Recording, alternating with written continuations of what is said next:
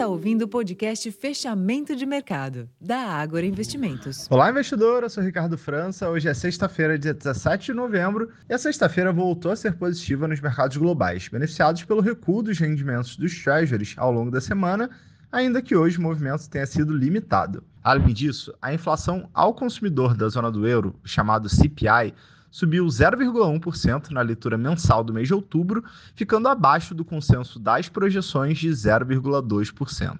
O resultado ajudou a impulsionar os mercados de ações por lá. No Brasil, o Ibovespa deu sequência ao movimento positivo dos últimos dias, renovando sua máxima de fechamento, embora timidamente. Desta vez, a recuperação no preço do petróleo deu impulso às ações da Petrobras, enquanto ações de outros setores realizaram parcialmente lucros recentes.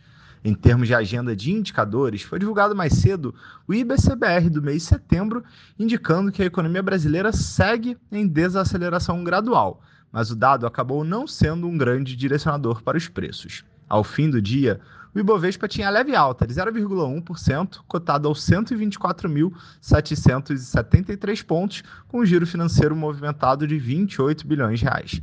Na semana, a bolsa brasileira acumulou alta de 3,5%. Por fim, a próxima semana será mais curta nos mercados norte-americanos em função do feriado de ação de graças, o que deve limitar a liquidez também nos negócios no Brasil.